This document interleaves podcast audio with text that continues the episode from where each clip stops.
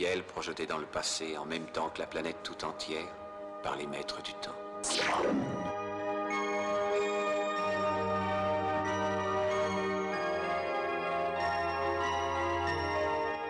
Jafar Jafar Oh, vieille canaille Silban, un pépin Oui, on est pris en chasse par un patrouilleur de l'arrêté. Cours vers les dolons Cours Piel, je te parle de très très loin. C'est une merveille ce petit engin. Communication instantanée dans tout l'espace 4. Piel, est-ce que tu m'entends Piel, réponds-moi Piel Foncez à la navette, obéissez Pareil pour le départ Jade et Yula, si quelque chose cloche, prévenez-moi par télépathie. Oh Les voilà, je sens leurs pensées Elle est plutôt bizarre cette planète. Les autres ont préféré rester sur Devil's Ball pour attendre leur prochaine transformation. Le micro reste silencieux, c'est inquiétant. Il a dû arriver quelque chose sur Perdide. La cérémonie est commencée. Dans quelques instants, ces malheureux individus vont perdre leur individualité. Ils seront nous. Nous serons eux. Ce type est un danger cosmique. Tout sera unité. Tous ces malheureux ne sont que des marionnettes Dans quelques minutes, l'ordinateur nous décrochera du champ gravitationnel de la comète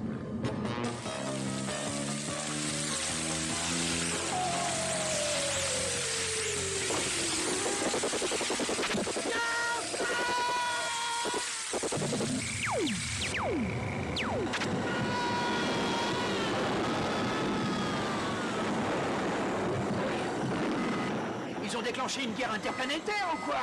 Je commence à croire que les hommes sont vraiment une race de fous.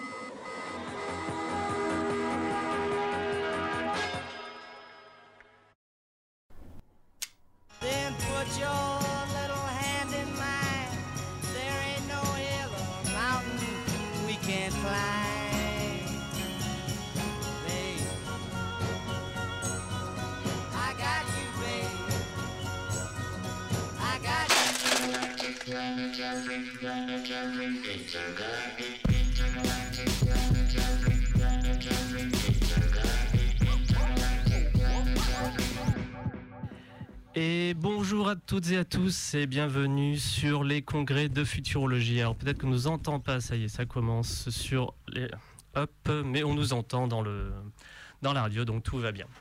Eh ben, je suis aujourd'hui en compagnie de Panicola. Ma foi, c'est un, un grand malheur pour euh, pour Radio Canu et la radio en général, euh, puisque Nicolas en fait a trouvé du travail.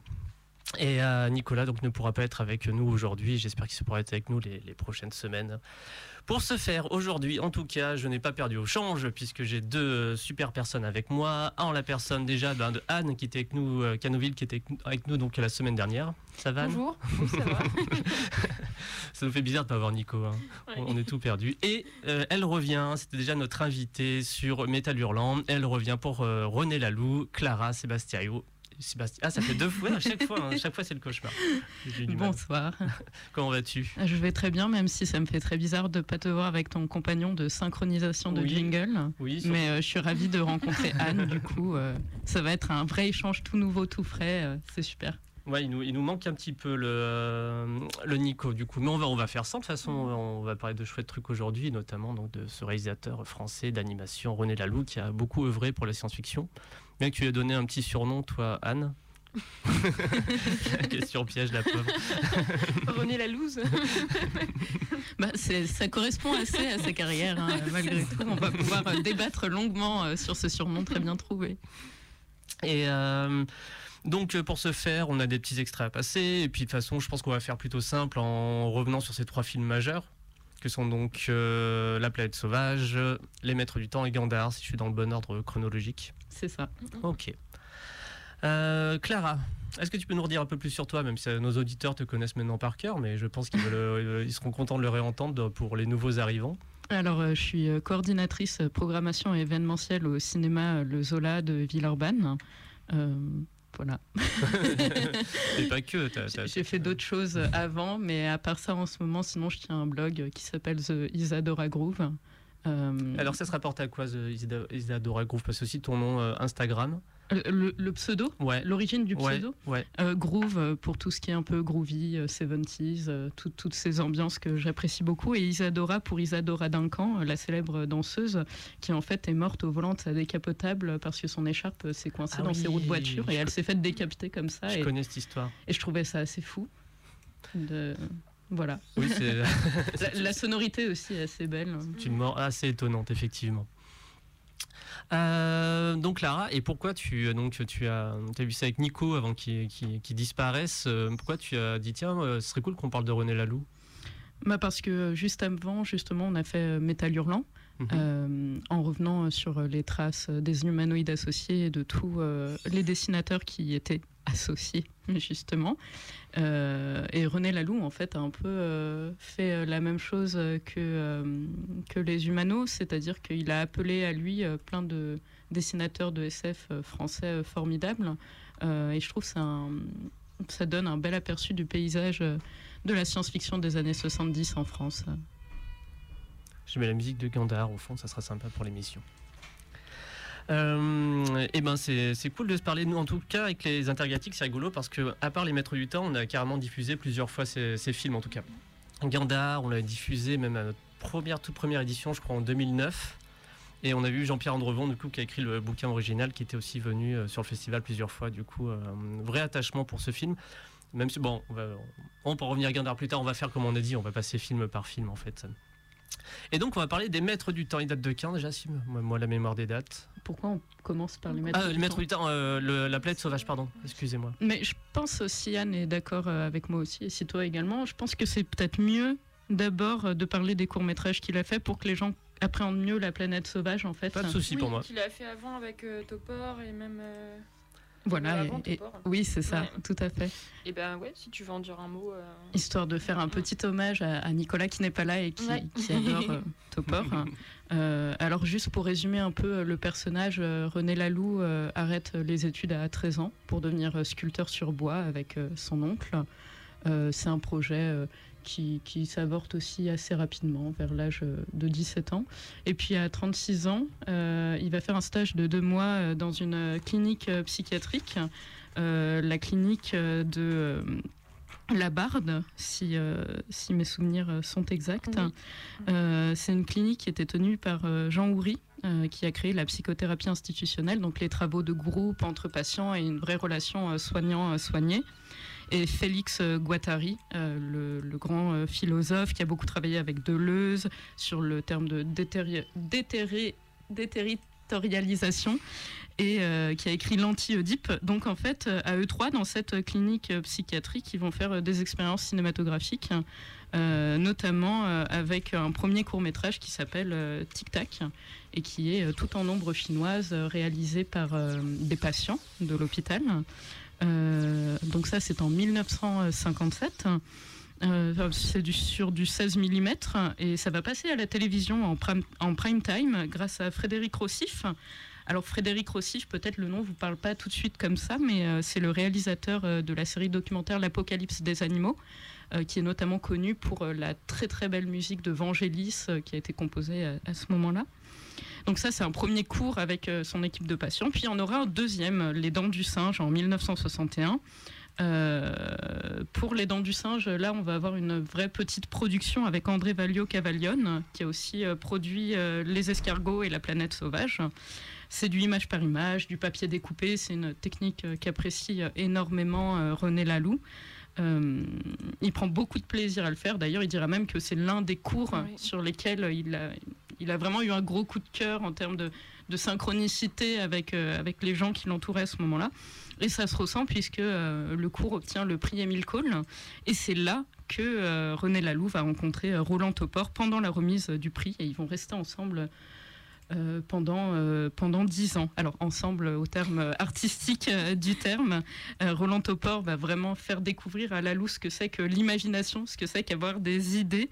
Et voilà, il y a une belle aventure qui s'ensuit. Tu veux en dire un mot, Anne, sur la oui. suite? Ben, bah déjà pour revenir un peu sur, je trouve ça assez original ce, que voilà ses premières euh, expériences en tant que réalisateur d'animation avec une équipe, c'est des patients. Enfin, donc euh, il y a une espèce de enfin, d'esprit d'équipe peut-être qui se crée aussi. Enfin, quand on lit un peu ses interviews, il a un rapport assez particulier avec la manière dont il travaille avec les gens, de, je sais pas comment dire, de où les idées circulent en fait. C'est pas que lui qui décide et tout. Et ouais, en fait, bah, Topor aussi, il l'amène vers le surréalisme, quoi. Enfin, ce qu'on voit déjà dans les premiers courts métrages qu'ils font ensemble. Et puis euh, dans Planète Sauvage, euh, donc euh, une espèce de. Ouais, de. D'apothéose un peu de leur collaboration. Ouais, ouais, carrément. Et avec voilà, pas mal de décors qui font penser, qui font penser à Dali, des choses qui viennent presque plus au début du fantastique et du surréalisme et de la peinture à proprement parler que de la SF en fait. C'est vrai. Qui se ressent beaucoup dans Planète Sauvage. Oui, complètement. Oui, c'est vrai que la SF arrive tardivement. Déjà, l'animation arrive tardivement dans sa vie.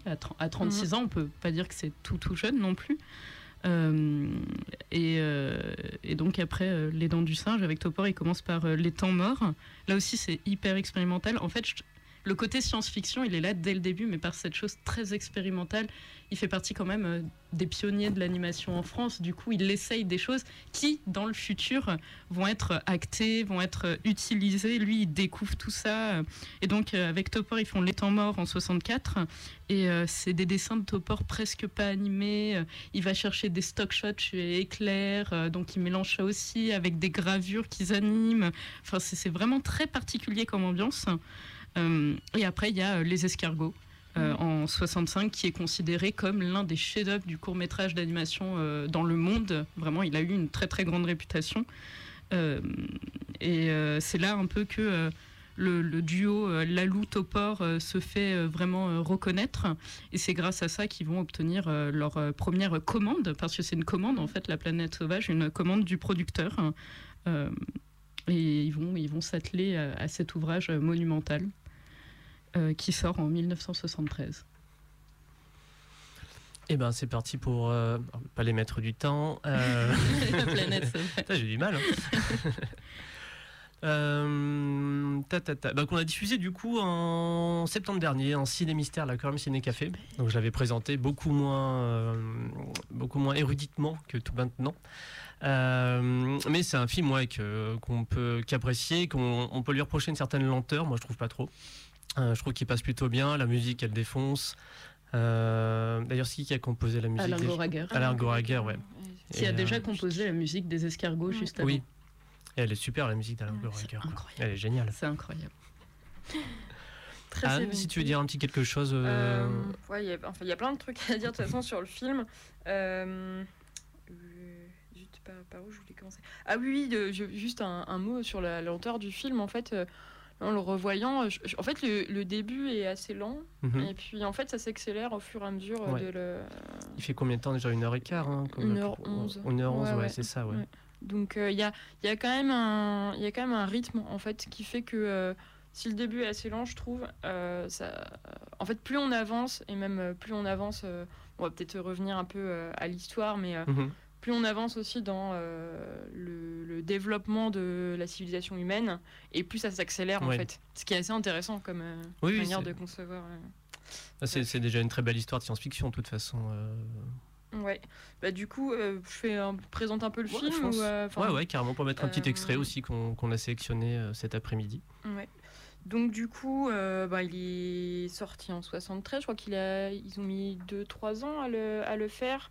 Il a été fait en, en Tchécoslovaquie euh, avec une équipe euh, un peu avant le printemps de Prague. Donc si j'ai bien compris, c'était une époque un peu de libéralisation. Et c'était d'un point de vue technique un des endroits réputés pour faire de l'animation. même si même si c'était pas forcément euh, tout à fait aussi euh, libéral qu'en France euh, sur la, création. bref, désolée. Et du coup, donc ça c'est pour la partie réalisation et donc le film est adapté de un roman de SF qui s'appelle Homme en série de Stéphane Hull, qui est qui est paru dans les fin des années 60, je dirais. Euh, qui est un roman assez court. Et, euh, et qui raconte en fait la manière dont l'humanité a été réduite en esclavage. Enfin, le point de départ, c'est que mhm. l'humanité en fait a s'est un peu euh, détruite elle-même, un peu comme dans la planète des singes, et a été réduite en esclavage par euh, des, mm, une race extraterrestre qui s'appelle les Drags, qui vivent dans une, euh, sur une autre planète que la Terre, et ils vont chercher en fait les, les terriens pour être leurs animaux de compagnie. Quoi. Donc ils sont, ils sont géants, ils n'ont pas du tout la même temporalité que les humains, ils sont un peu... ils sont un peu euh, Enfin, on, voit comme dans le film aussi comment fonctionne leur civilisation, parce qu'ils ont vraiment une civilisation à part entière. Et on va suivre un des, un des humains, en fait, euh, qui est le personnage principal, et euh, la, la, révolte, en fait, et euh, dire, la croissance un peu de, des humains au sein de la civilisation drague. Et, mhm. et voilà. Pas très bien. Bah oui, ça, ça résume bien l'histoire. Après, c'est tellement euh, atmosphérique euh, que euh, la Lalou, ça se raconte pas. En fait, ça s'expérimente et ça se vit vraiment. C'est dur, je trouve, avec les mots, de transmettre ce que les films de Lalou peuvent avoir comme effet sur nous. Parce que, comme tu le disais, c'est une histoire qu'on a déjà vue avec La planète des singes, par exemple, mm. mais c'est d'une singularité incroyable dans, dans l'expérience cinématographique. Quoi. Et c'est drôle parce que comme tu le disais, ça a été fait en, Tchécoslovaquie. Euh, et euh, du coup, on a beaucoup dit, euh, voilà, Lalou hérite des, grands animateurs tchèques, de leur talent, sauf qu'en fait, lui, il les appréciait pas plus que ça, alors que pourtant, il est au studio Jiri Trinka. D'ailleurs, pour info, il y a les vieilles légendes tchèques de Jiri Trinka qui va ressortir chez Splendor quand les salles réouvriront, euh, bien sûr. Donc, euh, il leur apportait pas beaucoup euh, de, de crédit, en fait, parce que euh, il, il, reprochait à tous ces animateurs euh, d'être beaucoup trop manipulés par le gouvernement et d'être beaucoup trop mhm. enfermés dans leur créativité. À la rigueur, il estime seulement Jens Vankmeyer, qui lui était un peu l'outsider. Mais du coup, il, est heureux de travailler en Tchécoslovaquie parce qu'il a un scénario français qui est définitif, qui est très très libre et il va pouvoir leur apporter ça en fait dans les studios. Et il y a une cohésion qui va se créer autour de cette histoire qui va être très euh, houleuse hein, dans la réal. Euh, il y a voilà le printemps de Prague, il y a euh, cette, cette révolution là, mais les, les, les, animateurs vont partir du constat que la révolution ne, ne, les arrêtera pas. Et en fait, s'ils devaient arrêter de travailler sur la planète sauvage, ils arrêteraient de travailler tout court. Quoi. Mhm. Oui, oui. Mais effectivement, c'est vrai que c'est assez. Euh, oui, c'était bah, une interview que j'avais lue où il disait bah, en fait, euh, oui, l'avantage, c'est que personne ne touchait au scénario. Et, euh, et, ouais. et que du coup, il a pu faire ce film-là dans une. Ouais, dans cette atmosphère de travail assez particulière. Bah, des conditions optimales sans être optimales. Des conditions psychologiques optimales, je pense, mais politiques, pas du tout. Et c'est drôle parce que on, parle beaucoup de surréalisme, euh, mais en fait, il, a un travail profondément politique depuis le début. Rien que le fait de travailler avec euh, des malades, il le dit lui-même à un moment, il dit si l'on soigne des malades mentaux, c'est que les sociétés sont malades et tout son travail est autour de ça, de, de, l'effet que la société a sur nous, euh, de de, de, la dénonciation en fait de nos sociétés, de la société française en particulier. Euh, Topor est très très fort euh, pour ça aussi, et c'est là-dessus qu'ils vont bien, bien se bien s'assembler quoi. Même si Topor quitte le projet euh, Planète Sauvage quelques temps après le début en fait, il arrête il arrête en prétextant que c'est sa mère qui lui a dit euh, d'arrêter parce que euh, l'animation le mènera nulle part. en fait, il arrête parce que euh, c'est quelqu'un de beaucoup trop hyperactif et prolifique pour être sur un travail d'aussi longue haleine. Bah, oui, un travail de, enfin, d'animation, c'est pas la même chose que créer les dessins et avoir une imagination foisonnante et lui laisser libre cours. Il y a bah, un côté très très laborieux. Bah, d'ailleurs, c'est marrant ce côté laborieux alors, enfin, c'est pas rigolo du tout. Hein. Je pense que c'est un cauchemar pour les animateurs. Mais ce qui est drôle, c'est que René Laloux, il a un lien très particulier à sa naissance. Il en parle vraiment souvent. Mhm. Et il dit que sa mère, en fait, le, travail pour l'accouchement a été très très long et très laborieux. Et c'est pour ça qu'il a choisi de faire de l'animation, parce que c'est très long et très laborieux. Tout comme il dit que... Euh, il est né sous une mauvaise étoile parce qu'il est né en juillet 1929 avec le crash à New York. C'était un peu une période catastrophique. Euh, mais euh, il, fait un parallèle avec juillet 1917 et la victoire de la révolution russe. Du coup, c'est un lien avec la planète sauvage. Il, est assez mystique euh, là-dedans, un mm. peu comme s'il avait une destinée toute faite. quoi. Et il rapporte tout à cette naissance-là. Oui, bon, on voit le côté un peu psychanalytique. mais mais sur le côté euh, politique, c'est intéressant aussi parce que du coup, euh, quand il parle euh, bah, des conditions dans lesquelles il a pu réaliser ses films, bon, d'une part, c'est quelqu'un qui a été vachement, alors peut-être moins sur Planète Sauvage, mais plutôt sur les suivants en termes de budget qui a été vraiment contraint et l'animation malheureusement en pâtit énormément, quoi. Et d'autre part, il a tout à fait conscience des, conditions de production de ses films. Donc il y a le, la, enfin, la Tchécoslovaquie, puis après il y a euh, la Hongrie et euh, la Corée du Nord. Et euh, il dit vraiment, bah ouais, en fait c'est horrible, mais c'est le loi du marché, c'est-à-dire que le producteur, il va nous envoyer travailler avec les gens qui coûtent le moins cher, quoi. Et, et c'est bah, drôle parce que mm. c'est en contradiction totale avec ses discours sociaux et politiques et ce qu'il veut faire passer au travers mm. de ses histoires. Mais euh, au bout d'un moment, il n'y a pas le choix, quoi. C'est mm. sûr, euh, la prod euh, à cette époque-là, et même encore maintenant, n'était pas du tout intéressée par l'animation adulte. Donc il fallait aller chercher ailleurs, hein, de toute façon. Mm, mm.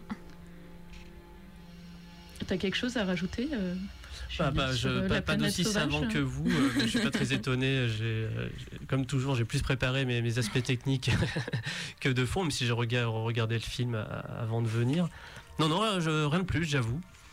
Bah, je pense qu'on pourrait, avant d'avancer, faire un petit retour en arrière sur un projet que j'ai trouvé très très intéressant euh, de Lalou, qui est assez méconnu, mais qui euh, révèle bien euh, toute sa passion pour l'innovation. C'est un projet qui s'appelle Les Achats Lunés qui est sorti en 1959. Et en fait, c'est le premier film qui est mentionné dans le catalogue interne des films de, des, services de la recherche de l'ORTF. Ok. Euh, en fait, c'était la première expérience du GRI, le groupe de recherche image.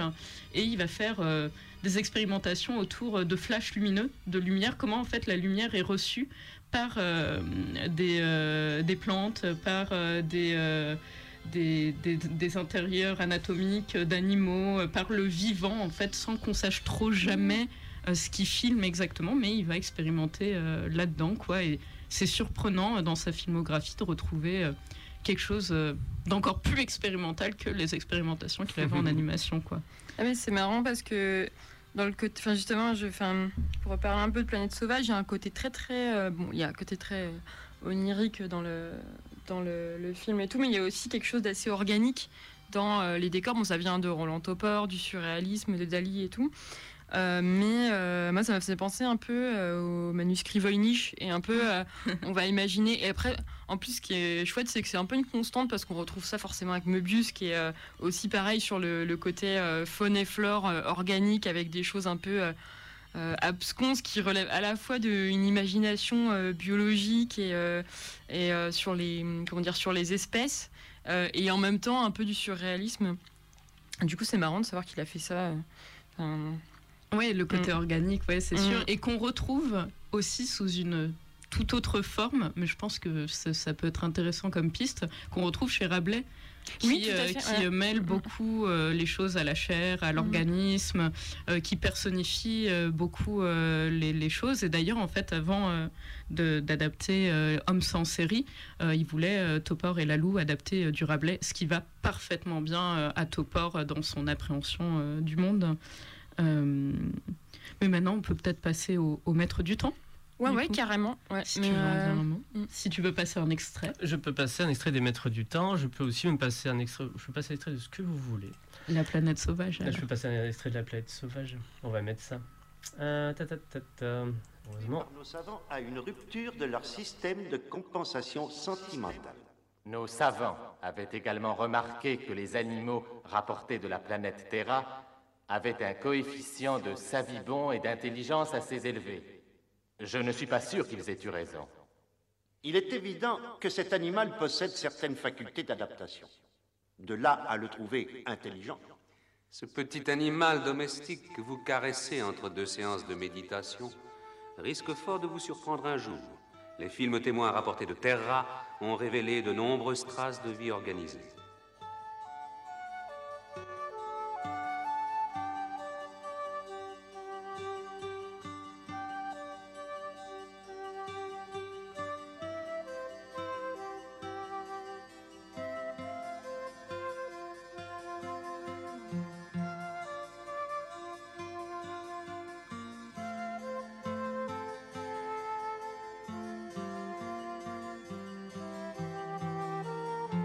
Ces facultés d'adaptation, comme vous dites, maître K, pourraient bien être le signe d'une évolution plus avancée. Les hommes ont un temps de vie beaucoup plus court que le nôtre, mais il ne faut pas oublier qu'ils se reproduisent beaucoup plus rapidement. Si cet animal évolue, maître Sin, nous n'avons pas encore eu l'occasion de le constater. Par contre, ce qu'on peut constater, ce sont les importants dégâts causés par les hommes dans les uvas de Gexte et de Télèse. Si le nombre des hommes de luxe est facilement contrôlable, il semble bien que celui des hommes sauvages soit beaucoup plus élevé que ce qui est généralement admis. Nous désomisons les concentrations d'hommes sauvages tous les trois cycles. Mais je me demande si ces effrusques sont suffisants. Peu d'armes, il est vrai, demeurent longtemps efficaces. Des mesures énergiques doivent être prises. De nouvelles techniques de lutte sont actuellement à l'étude. Mais je doute que ce soit suffisant. Et on est de retour euh, sur Radio Canus en 2.2. Ah, il n'y a plus Nico pour faire avec moi Radio Canus en 2.2, la, la plus rebelle radio. Ah, mais non, c'est parce qu'il y a surtout, il y avait encore la musique de trucs qui tournaient derrière. Bon, on va enlever ça sous là. Eh ben, elle est marrante cette émission. Très radio associative. Ouais, c'est clair. Ouais, alors, euh, on a des bières dehors, donc je pense qu'on va les ouvrir. En fait. voilà, bah, on sent que, comme on disait euh, pendant l'extrait, que euh, sans Nicolas, on se sent. enfin, ça fait un petit peu bizarre, donc euh, voilà, c'est la faute des gens qui trouvent des emplois. Mais il reviendra, Nico. Je sais qu'il reviendra. De toute façon, on, va- on lui, on lui fera dire. Donc, nous avons parlé avant ceci de la plaide sauvage, mais surtout, ce que nous avons fait hors antenne, c'était nous promettre de revenir pour parler que de la plaide sauvage, au moins tous les trois, hein, dans une prochaine émission, quand on aura envie, quand on sera dispo. Et maintenant, on pourrait parler donc des maîtres du temps, avec donc fait avec Moebius. Euh, film donc que j'ai re-regardé, ben, du coup, ben, ça, permet, de dire des trucs à un moment, mais c'est plus une question de- expéri- d'expérience, tu vois. Ah oui, alors je l'ai vu. Je l'ai revu, en fait, je l'ai relancé, j'ai fait Ah, mais oui, je l'ai déjà vu, mais je l'avais un peu oublié, j'avoue, le- les maîtres du temps. Et quand je l'avais vu il y a 4-5 ans, j'avais trouvé un peu, ouais, enfin, c'est. Ouais, je l'ai pas trouvé ouf, en fait. Euh, Mais il y a des bonnes choses. hein. Mais euh, quand je l'ai remis, je fais Ah oui, c'est avec le type qui chante en moment et compagnie. Euh, il y a la chanson, il y a la super Il y a deux chanson. chansons. Vraiment qui fait très début années 80 en plus, hein. c'est très, très drôle. Euh, et donc euh, voilà, donc nouveau projet. Alors c'est quand même retenu des choses de, de mes petites recherches que j'ai pu faire. Donc ça devait être sept films à base ou une série de sept films, c'est ça? Si je dis pas de Mhm. bêtises. Et, euh, et comme on se le disait avec Anne euh, en arrivant à la radio, euh, ça sent un peu, ça sent un peu dans le, dans le produit final, on va dire. Oui, d'ailleurs, Mobius et, euh, et Lalou étaient assez déçus du Mhm. rendu, euh, qui leur plaisait pas trop. Euh, Lalou, il a eu quand même une grande période d'inactivité là entre les, entre les deux, parce que La planète sauvage c'est 1973, Les Maîtres du temps c'est 1982, Ah oui. et entre les deux, il a juste fait un court métrage qui s'appelle Le Jeu en 1975 pour euh, ED- EDF. Donc euh, un court métrage animé des enfants euh, qui découvrent l'électricité, la fission et les réactions en chaîne. Donc euh, voilà, il faut bien manger. la vie, ça. et les maîtres du temps, c'est vrai que je suis d'accord avec vous. Moi, je le trouve euh, au niveau de l'animation euh, assez euh, décevant parce que peut-être aussi pour la première fois, il favorise euh, justement l'animation, le mouvement.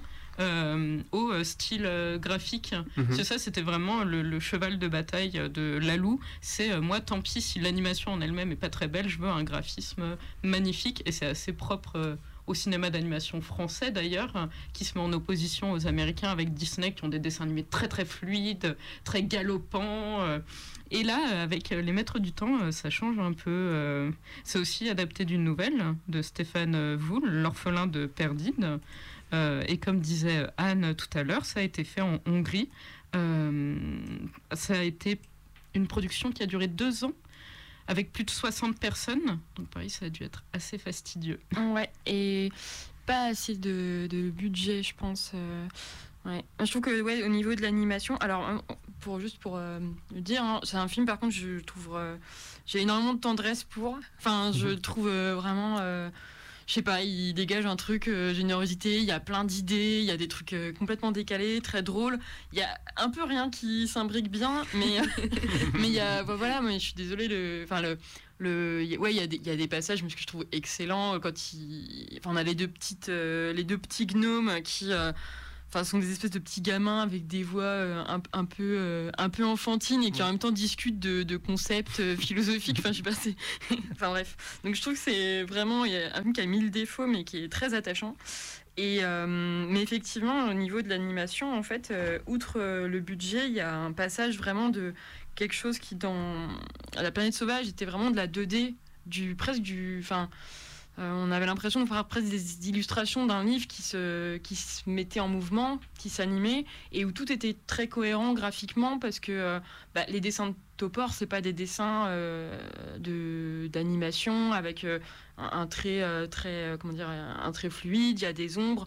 Donc en fait, euh, l'animation est un peu euh, comment dire euh, presque stop motion quoi. Euh, Enfin à ce rendu là et ça fonctionne graphiquement en fait. Alors que effectivement avec le dessin de Möbius c'est un dessin qui est beaucoup plus fouillé, qui est beaucoup plus réaliste, qui est magnifique. Enfin, les personnages sont très beaux et tout, mais on va se retrouver avec ce qui va être aussi un peu le problème de Gandhar, avec quelque chose qui est beaucoup qui voudrait être de la 3D mais qui n'arrive pas à en être parce que euh, on a des décors en fait euh, qui sont des, grands décors euh, de comment dire des grandes peintures quoi et où ils vont essayer d'animer les personnages dessus et il y a des moments où en fait ça nous sort complètement de, de l'image parce que ça, ça ne fonctionne pas en fait. Parce que soit on a l'impression de regarder un jeu de plateforme Mhm. euh, avec euh, un décor fixe et euh, des personnages qui vont de droite à gauche, voilà. Soit parce que d'un coup on, on- il va se passer un truc à l'écran qui fait que on- on ne voit plus que un décor avec des personnages animés dessus quoi. Et, et, et c'est assez étonnant parce que autant ça fonctionnait vachement bien dans, planète, dans la planète sauvage parce que voilà il y avait cette espèce de cohérence graphique, autant là du coup on, ça pêche quoi. Enfin voilà ce que j'avais à dire sur le point de vue technique. C'est pas du tout le même type de, enfin, de nature, hein, c'est pas du tout le même type de dessin, mais euh, c'est un trait beaucoup plus poétique, je trouve, dans La planète sauvage. Euh, et qui fait beaucoup plus euh, bande dessinée, euh, dessins animés dans, Oui. dans Les Maîtres Mhm. du Temps. On est plus, euh, c'est pas des aventures de Tintin non plus, mais il y a ce côté vraiment avec des, des marquages bien faits sur les décors, etc. Mm. Tandis qu'il y a un côté un peu plus pastel sur les maîtres, euh, sur le, voilà, j'arrête pas de confondre, la, la planète sauvage. on a, un coup- oui, ça, ça sent beaucoup. Et donc forcément, si, ouais, si, ben, bon, c'est comme disait Clara au début, il y a eu beaucoup d'années euh, entre euh, Mm. les deux films, euh, mais c'est vrai que c'est comme s'ils réappliquaient euh, juste après les mêmes, te- les mêmes techniques sur, euh, sur un rendu qui se veut différent en fait, quoi. Bah, c'est Et vrai. ça passe beaucoup moins bien. En fait, ben, rien que si on compare avec Métal Hurlant, on voit quel, ouais, justement, ce que l'animation américaine faisait à la même époque. Après, on voit aussi, moi, je trouve les sur d'autres points, moi, je préfère carrément les, les maîtres du temps, hein, mais euh, mais euh, mais on voit ouais, ce que la- l'animation américaine pouvait faire à cette époque euh, où elle en était, et du coup, c'est vrai qu'on se retrouve avec une certaine raideur, alors même que bah alors même qu'on a déjà des dessins qui sont propices à l'animation avec effectivement euh, Mhm. un trait assez clair. euh. Mais je pense que ça vient aussi du fait que Lalou a jamais aimé le cellulo. Il, Mhm. il lui préférait euh, l'aquarelle, le crayonné. euh, et avec Sopor, ils ont commencé leur cours euh, beaucoup avec ces techniques-là. Et le cellulo, je pense qu'il se l'est jamais approprié. Et c'est pour ça qu'on a des rendus euh, pas forcément euh, Ouais. satisfaisants parce qu'il n'y a pas la même âme qu'il y avait euh, avant. Et puis euh, toujours cette histoire de budget, hein, de toute façon, Oui, ça ouais. on peut pas y échapper. Hein. Mais Gandhar, je trouve quand même euh, qu'il a plus de charme que les Maîtres du Temps. Peut-être parce que d'ailleurs, les Maîtres du Temps me fait beaucoup penser à Metal Hurlant dans l'anime et Oui. que j'y associe quelque chose de très américain. Alors que chez Lalou, ce que j'aime, c'est sa patine euh, française du terroir, quoi, euh, qu'on a de nouveau un petit peu avec Gandhar en, en 87. Donc pareil, hein, de 82 à 87, rien, pas de long métrage. Que fait, que fait René Laloux Si j'ai bien compris, il avait fait un- quand même un pilote de Gandhar avant les Maîtres du Temps. Ouais, en 77. Donc, euh, ouais, en- oui, avant les maîtres du temps, en 77. Et du coup, entre 82 et 87, euh, que fait euh, René Laloux? Eh bien, René Laloux travaille pour le ministère de la Défense et fait un court-métrage qui s'appelle La maîtrise de qualité. voilà. René Laloux rentre dans la Red Team. C'est ça. C'est bon. On va faire du collage et vous expliquer. Donc voilà pour dire à quel point financièrement ça devait être la merde. Parce que c'est un peu tout ce qui est répudie. Je pense le gars est bien de gauche. euh, Donc c'est surprenant de le retrouver euh, là-dessus. Mais avec Gandhar, il refait Ami-Ami avec euh, Jean-Pierre Andrevon. qui avait écrit une nouvelle qui s'appelle Les hommes-machines contre Gandhar. Mhm. Euh, et donc il, a, il, a- il adapte cette histoire avec les dessins euh, de, de Casa. Ah oui, parce que pour les auditeurs qui connaissent pas euh, René Laloux, euh, René Laloux, il a dessiné un peu, mais du dessin sur papier, de la peinture. Par contre, il n'anime pas, enfin, il fait pas le dessin de ses films d'animation, il les anime juste. Mhm. Donc il a collaboré en premier avec Topor, puis avec Mobius, puis avec Kaza sur Gandhar. Euh, Kaza qui fait aussi partie de la team euh, humanoïde associée euh, et qui a aussi fait beaucoup de, euh, de bandes dessinées SF euh, et qui est un artiste absolument incroyable qui vit près de Lyon et que je rêve de rencontrer un jour euh, pour me mettre à genoux et lui dire merci pour, euh, pour les choses extraordinaires euh, qu'il a mis sous nos yeux. Quoi. Anne, tu peux dire ce que tu penses. Euh, bon, non, non, mais. euh, euh, Casa est toujours vivant en tout cas. sur. euh, Oui, oui, oui, bah ouais. C'est Philippe, c'est ça? Oui. Ah oui, bah oui, si, si, ben, si, si. en- eh ben, écoutez, ben, vu que je suis dans les. Alors Bah, attention, c'est. c'est nouvelles. Bah oui, ah, mais j'allais le dire, euh, j'allais faire une annonce, j'allais faire monter le truc, et genre j'allais annoncer un truc. ouais. Ah ouais, nous envoie ses nouvelles. Effectivement, euh, Philippe Casa nous envoie depuis quelques années à notre prix René Barjavel, notre concours de nouvelles du festival. Euh, une des, des- voilà, il participe au concours.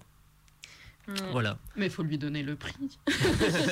c'est le jury qui Alors, décide. hein. euh, c'est anon- c'est anonymisé du coup. Même Lalou, il, il dit quand même qu'il adore le travail d'illustrateur de, de Casa, parce qu'à l'époque, Casa faisait euh, toutes les couvertures de, de chez J'ai lu, je crois. Euh, Mhm. il continue hein, à faire des couvertures. Encore dernièrement, il a fait la couverture de dernier recueil de Catherine Dufour.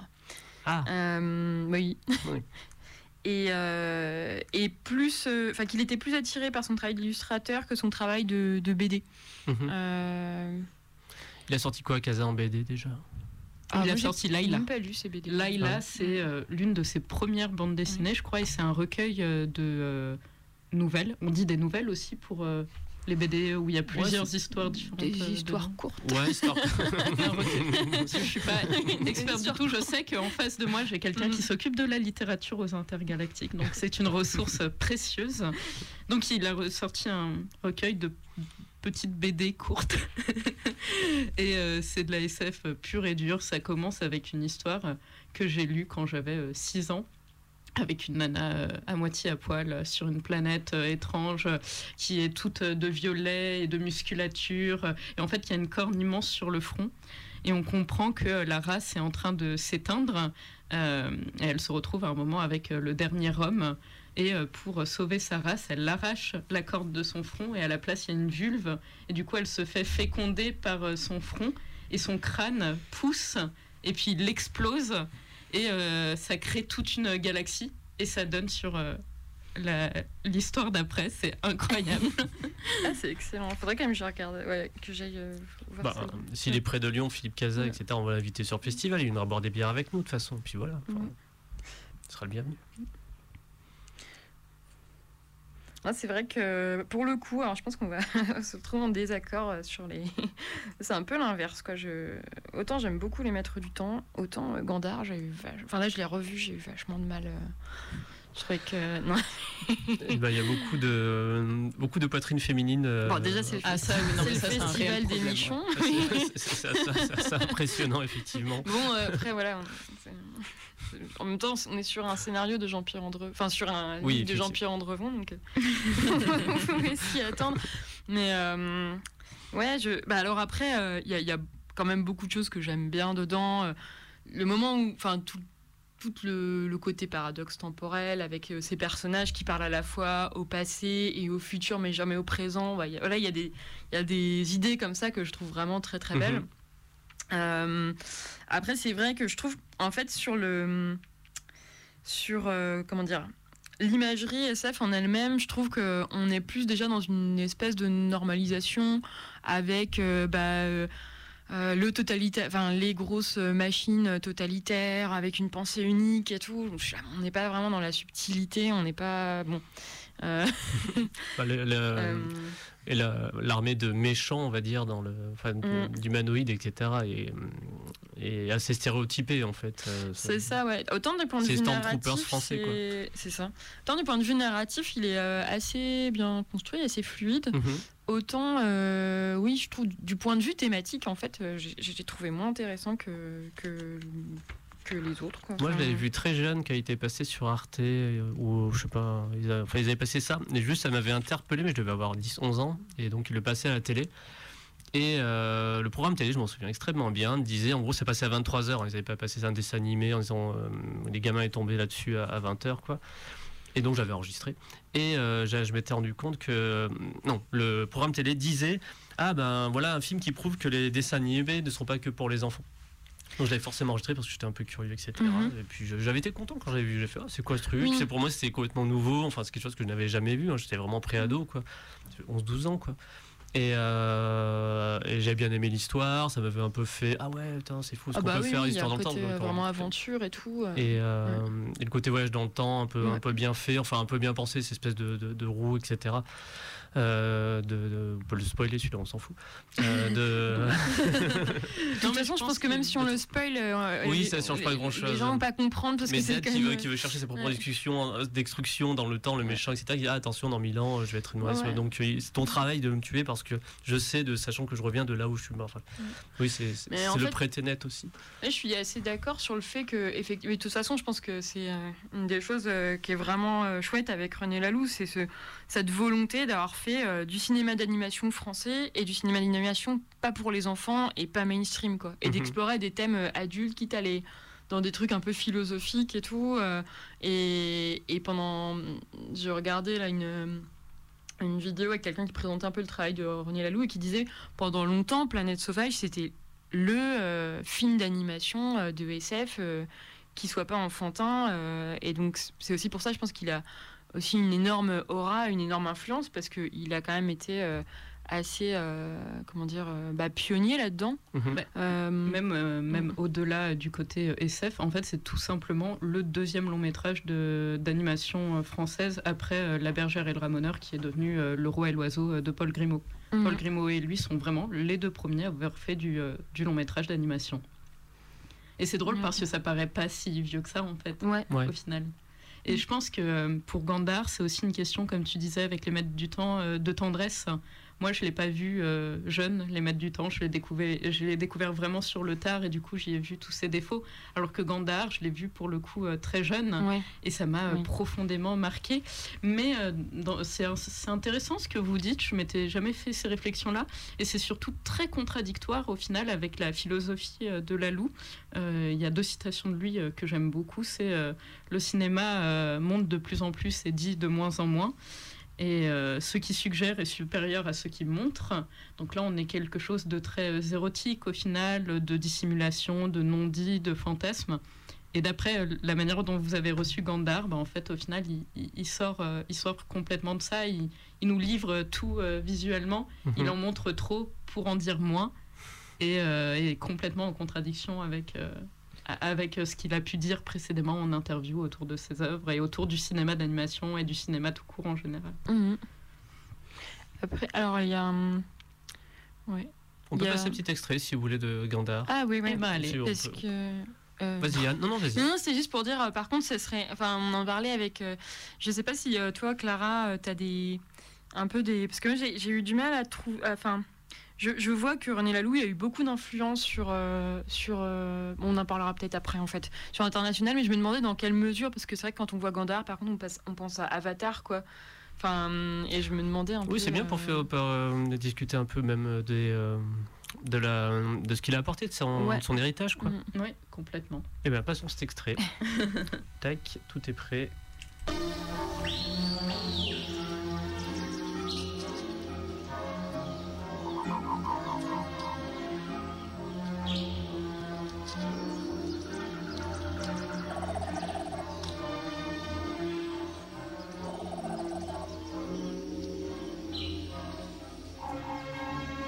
Dites-vous était serait au lieu de je suis Les transformés ont horreur du présent. Tu vois pourquoi? Et peut-être par atavisme. Nous nous dégradons sans cesse. Ainsi, au temps des premières erreurs génétiques, les transformés avaient don de voyance. Nous l'avons malheureusement perdu. Il ne nous reste rien qu'une prophétie double, doublement obscure. Dans mille ans, Gandhar a été détruite et ses habitants massacrés. Il y a mille ans, Gandhar sera sauvé et l'inévitable évité. Dans mille ans, Gandhar a été détruite. Il y a mille ans, Gandhar sera sauvé. Un avenir passé, un passé à venir Qu'est-ce que ça veut dire? Nous ne comprenons pas plus que toi. Mais ces mots sont devenus notre substance. Et le passé futur, notre manière de parler et de croire.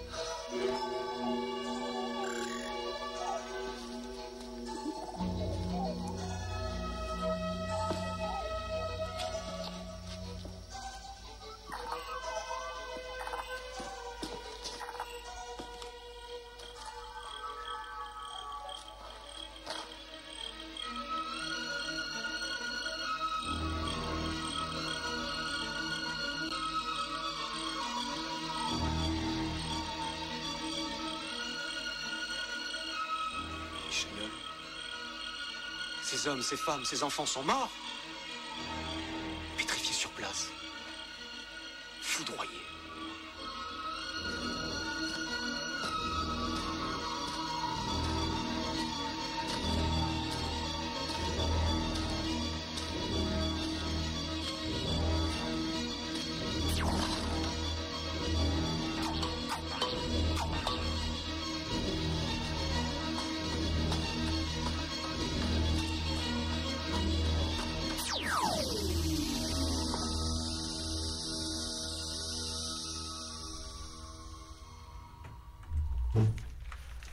Eh ben.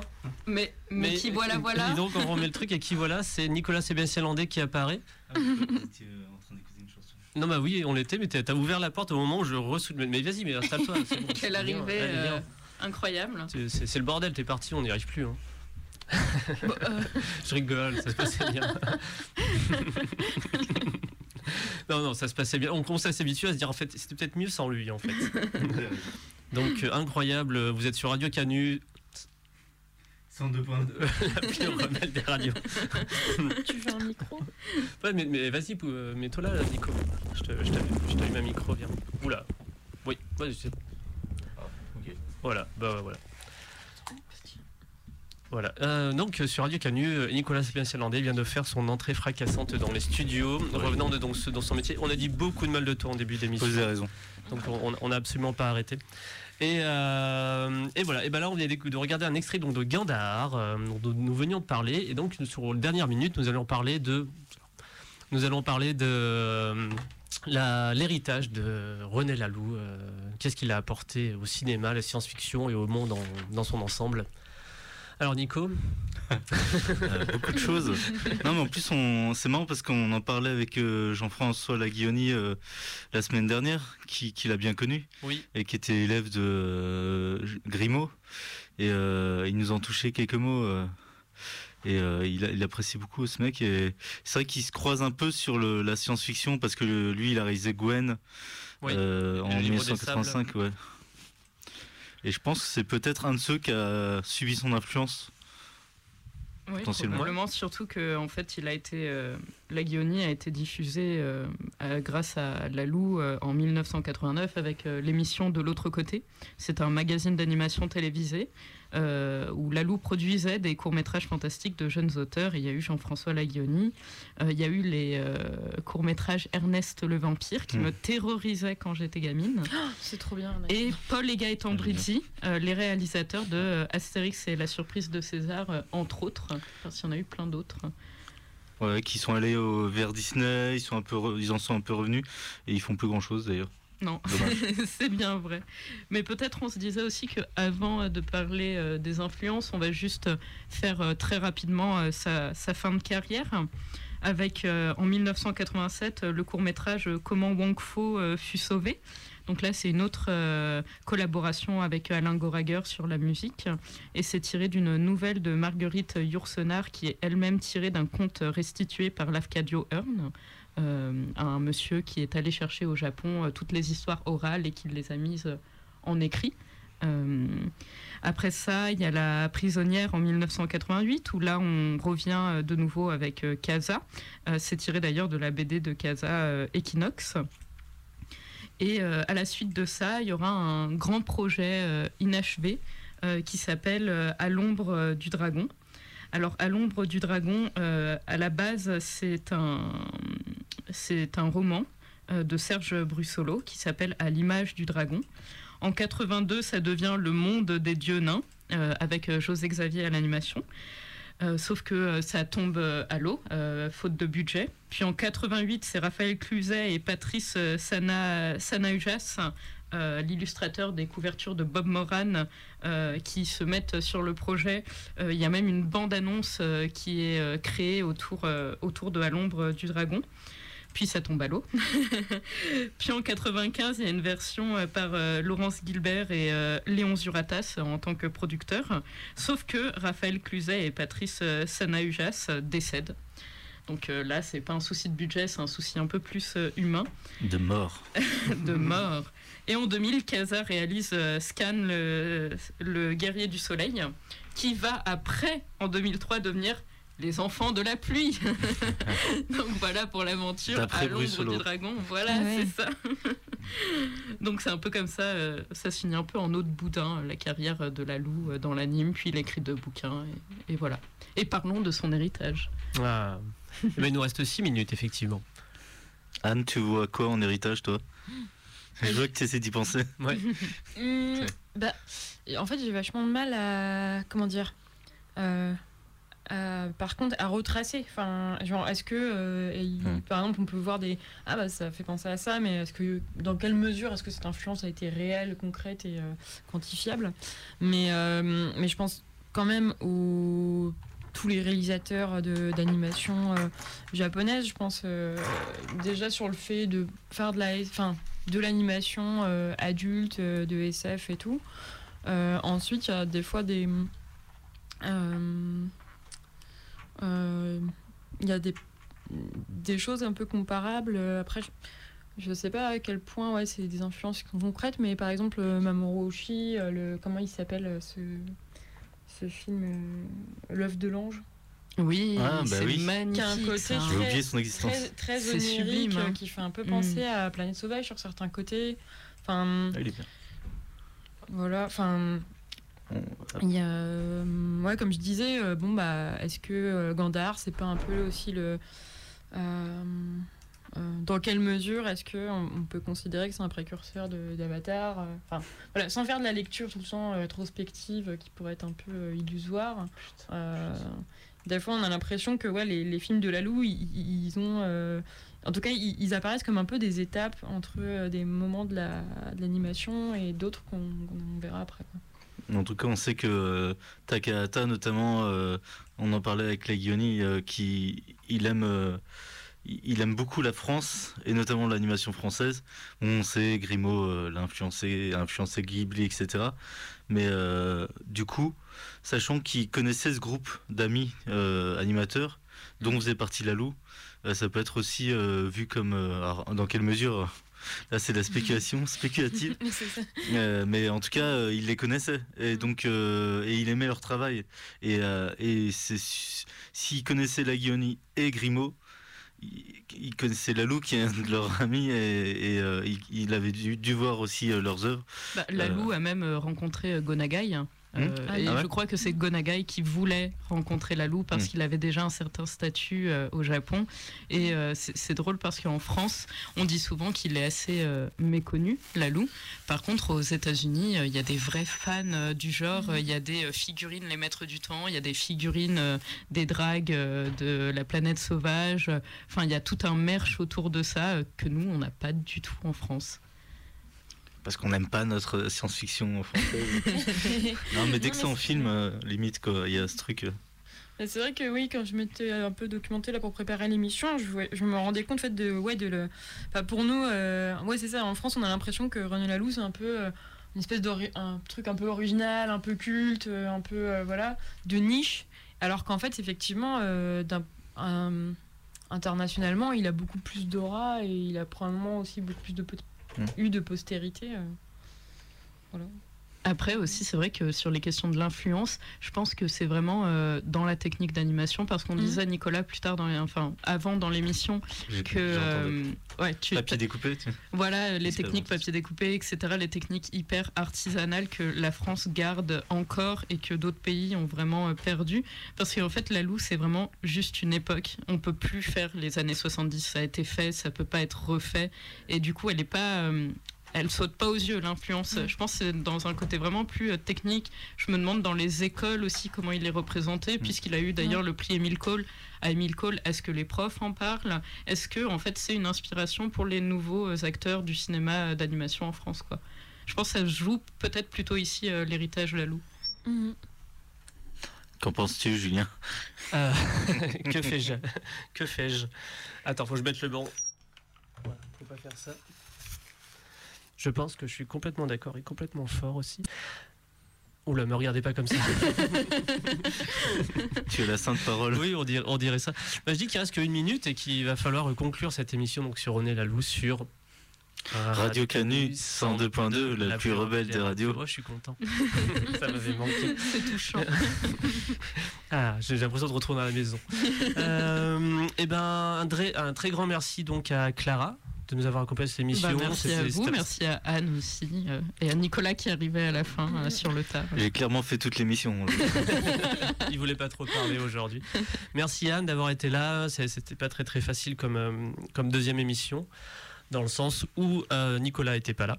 Donc euh, à partir du moment où Nicolas est pas là, ben voilà, moi je suis, je suis pas à l'aise non plus. Bah, de toute façon, t'as la technique et, et plusieurs lives à gérer. et vous noterez mes petits commentaires en ligne. Genre, on Oui, entend plus. on entend.